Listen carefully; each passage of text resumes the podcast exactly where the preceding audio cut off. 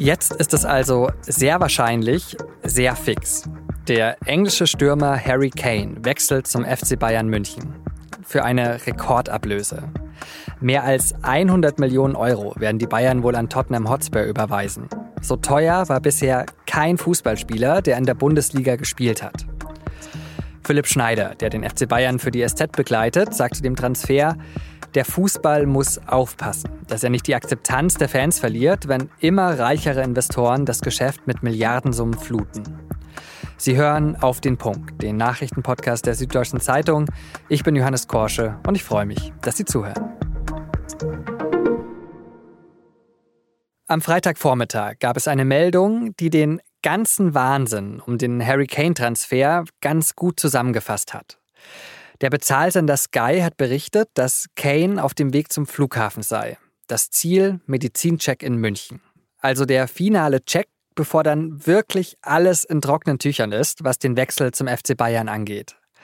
Aber dann kam eben die Nachricht, Kane müsse im Auto warten, weil seine Flugerlaubnis von Tottenham wieder zurückgezogen worden sei.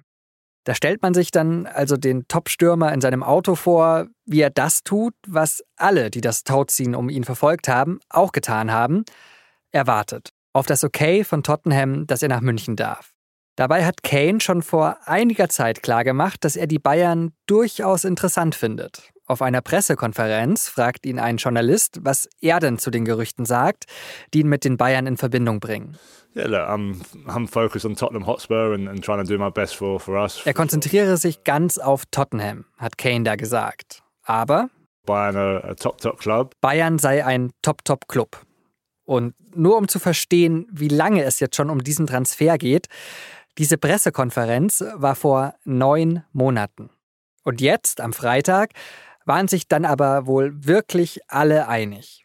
Harry Kane wechselt zu den Bayern. Und Tottenham bekommt dafür 100 Millionen Euro plus 20 Millionen mögliche Bonuszahlungen. Also Flugticket gebucht.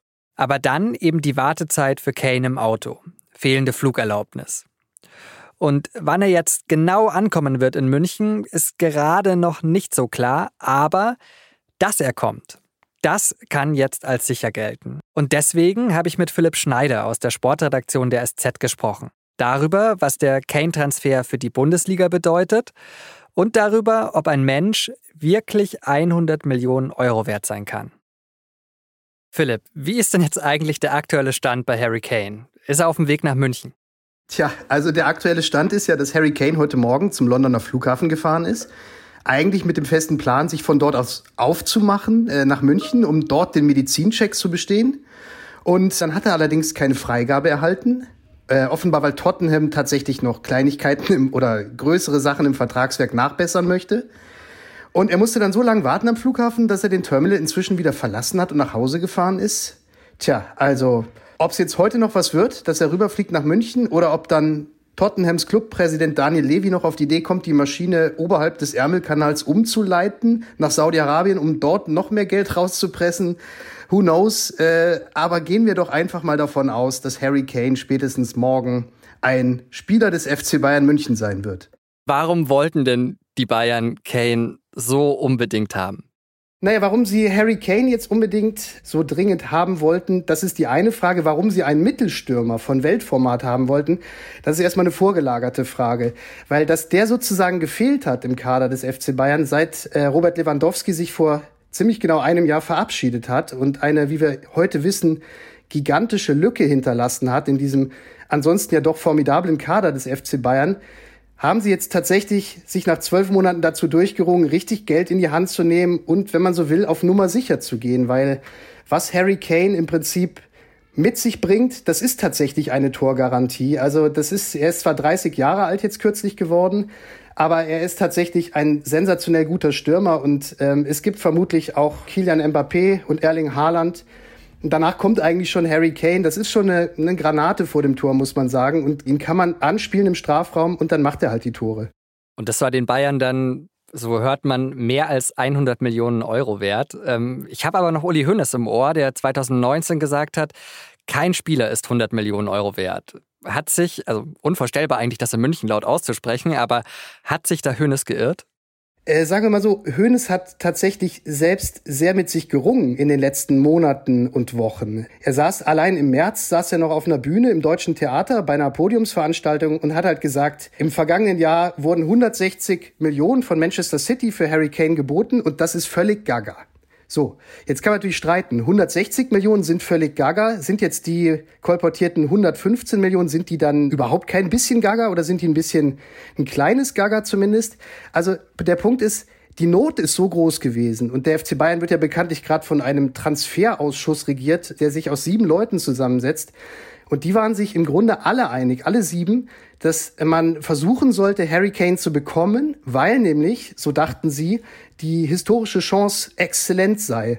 Eben weil Harry Kane Stand jetzt nur noch ein Jahr Vertrag hat und Spieler, die nur noch ein Jahr Vertrag haben, die sind halt kostengünstiger zu erwerben als die Spieler, die noch zwei Jahre Vertrag haben, weil die in einem Jahr nämlich komplett ohne Ablöse wechseln können. Aber wenn wir ehrlich sind, dachten die schon, die würden ihn ein bisschen günstiger bekommen als die über 100 Millionen, die sie jetzt gezahlt haben. Äh, also die ursprüngliche Idee war mal irgendwie 80 Millionen zu zahlen mit ein paar Bonuszulagen kostengünstige 80 Millionen, das merke ich mir mal. Äh, die Verhandlungen haben sich ja jetzt ohnehin schon monatelang hingezogen. Wir haben ja gerade eben in der Hinführung auch schon einen Ton von Harry Kane gehört, wo er auf Bayern angesprochen wurde und das war neun Monate her. Also genauso lang wie eine Geburt. eine schwere Geburt sozusagen. Was hat denn die Verhandlungstaktik vom Präsidenten von Tottenham Hotspur, Daniel Levy, mit diesem ganzen Zirkus auch zu tun? Also wenn man sich diese Transfergespräche in den vergangenen Wochen anschaut und sich das wie ein Pokerspiel vorstellt, dann hatte ja der FC Bayern eigentlich aus den Gründen, die ich eben genannt habe, eigentlich ein super Blatt. Ja, die wollten Harry Kane haben, ein Jahr bevor sein Vertrag ausläuft. Und vor dem Hintergrund, dass das Blatt von Daniel Levy, also von Tottenhams Präsident, eigentlich nicht ganz so toll war, muss man sagen, hat er sich eigentlich noch relativ geschickt geschlagen. Also er hat auch er, der gilt sowieso als ultraharter Verhandler und der regiert auch schon seit 22 Jahren in Tottenham. Das geschieht wahrscheinlich auch nicht von ungefähr, dass sich jemand so lange hält. Also nur mal um ein Beispiel herauszugreifen, wo sich Daniel Levy ziemlich geschickt verhalten hat in diesem Poker. Als die Bayern am Ende der vergangenen Woche mit ihrem eigentlich letzten Angebot um die Ecke kamen und Tottenham sogar eine Deadline gesetzt haben, da hat Levy diese Deadline einfach nicht beantwortet und ist ins Flugzeug gestiegen und nach Florida geflogen. Und dann haben sich natürlich die äh, bayerischen Unterhändler gefragt, ja verdammt, was macht ihr denn da jetzt? Was macht ihr in Florida? Tatsächlich wussten sie es nicht. Also da die Familie von Daniel Levy hat da gerade Urlaub gemacht, vielleicht hat er die besucht, aber vielleicht ist er auch durch die Everglades gerauscht, ja, mit seinem Speedboat. Oder aber er hat Tottenhams Clubchef Joe Louis da getroffen, um sich nochmal das finale Go zu holen in der Kane-Frage. Also letztlich war es, glaube ich, auch so eine Taktiererei und so ein geschicktes Verhalten von Daniel Levy, das den Preis dann doch noch mal ein bisschen höher geschraubt hat, als die Bayern eigentlich geneigt waren zu zahlen.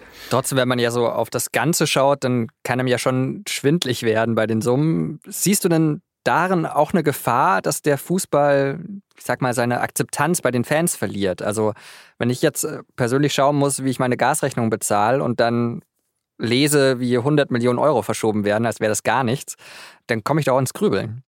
Definitiv ist das eine richtige Beobachtung. Und auch wenn man sich beispielsweise die Banner anschaut in der, in der, in der Bundesliga, die die Ultras aufhängen, die sich sehr oft gegen genau dieses Großkapital wenden, dann ähm, ist das tatsächlich eine Entwicklung, die auch in der Bundesliga die Clubs sehr aufmerksam verfolgen sollten. Nur ist es schon auch so, dass, glaube ich, jetzt im Fall Kane zum Beispiel, das werden sich die Bayern-Verantwortlichen, die haben sich das schon genau überlegt. Das ist jetzt natürlich auch eine Person, die so eine Strahlkraft mit sich bringt und über die man tatsächlich auch nur Gutes zu berichten weiß, dass jetzt, glaube ich, kein Ultra ein Anti-Harry Kane-Plakat beispielsweise aufhängen wird oder so, sondern das sind ja dann schon auch immer noch Menschen, die transferiert werden.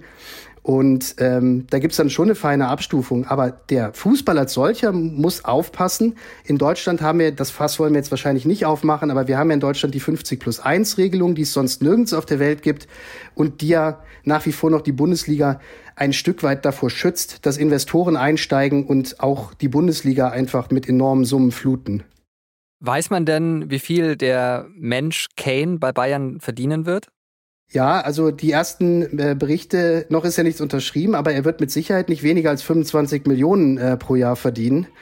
Da würde ich mich jetzt mal festlegen. Und wenn man dann das Gesamtpaket sich anschaut, ja, das ist eine Viertelmilliarde, die investiert wird in einen Menschen. Und die Allianz Arena zum Beispiel, die die Bayern errichtet haben mit ihrem Juniorpartner 1860 München, Also die hat nicht das Doppelte gekostet von diesem Betrag und die Allianz Arena verfügt nicht über Kreuzbänder, Muskeln, Sehnen oder anderes Zeug, was irgendwie einreißen kann, sondern die ist aus Beton gegossen. Also es wird da schon sehr, sehr viel Kapital gebunden in einem Menschen, der tatsächlich auch Harry Kane, auch wenn er dafür nicht berühmt ist, aber der theoretisch verletzungsanfällig ist.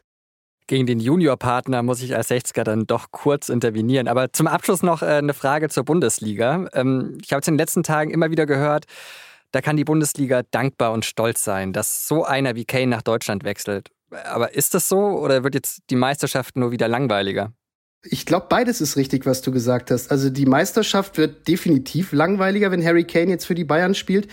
Es sei denn, es passiert ihm irgendein Verletzungsunglück, das ihm natürlich kein Mensch wünscht. Ja, also der wird einfach verlässlich 20, 25 Tore liefern. Und äh, die Bayern waren in der vergangenen Saison halt ja überraschend verletzlich, eben weil sie eben so jemanden nicht hatten, der das vermocht hat. Was nun die Bundesliga angeht, das ist tatsächlich etwas, äh, auch der Präsident Herbert Heiner, also der Bayern-Präsident Herbert Heiner, ähm, hat das auch jetzt auf der Asien-Tour zum Beispiel verlautbart. Er hat halt gesagt, dass Harry Kane halt auch ein Segen für die ganze Bundesliga ist, weil im Grunde ähm, die Vermarktung der Bundesliga im Ausland dadurch halt auch attraktiver wird es ist dann immer die Frage, was kommt dann wirklich beim VfL Bochum an? Ne? Nur weil Harry Kane jetzt beim, beim FC Bayern München spielt, äh, das ist schon noch ein weiter Weg, der zu gehen ist. In Wahrheit ist es natürlich in erster Linie, wird von diesem Transfer der FC Bayern profitieren, in zweiter Linie der FC Bayern und in dritter Linie auch der FC Bayern. Und ähm, das wissen die halt auch schon ganz genau.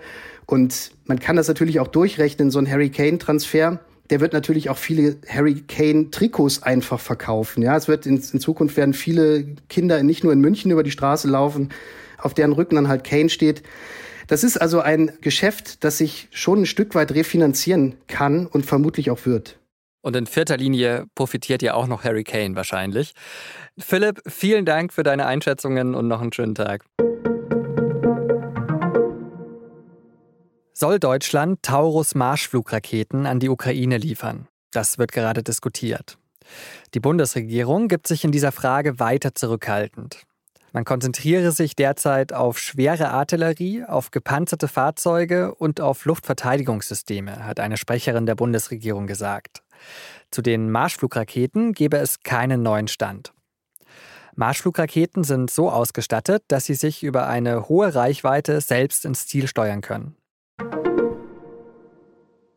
Die Bundesregierung will in Zukunft das 2-Prozent-Ziel der NATO strenger einhalten.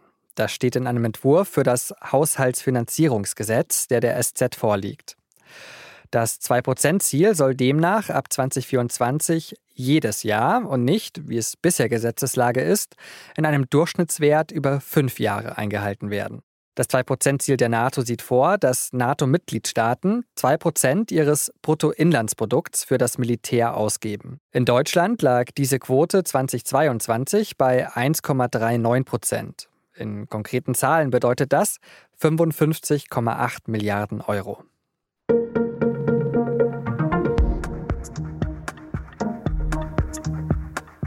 Immer mal wieder hört man von Clans, die in Deutschland ihr Unwesen treiben sollen. Gerade hat ja auch Innenministerin Nancy Faeser gesagt, dass sogenannte Clanmitglieder auch dann abgeschoben werden sollten, wenn sie gar keine Straftat begangen haben. Aber in dieser Debatte frage ich mich immer, wie gefährlich sind denn diese Clans tatsächlich? Und diese Frage beantwortet ein Text in der Samstagsausgabe der SZ. Sie finden ihn auch in unserer Nachrichten-App. Link dazu in den Show Notes. Redaktionsschluss für Auf den Punkt war 16 Uhr. Produziert hat die Sendung Annika Binger. Vielen Dank dafür und Ihnen. Vielen Dank fürs Zuhören und ein schönes Wochenende.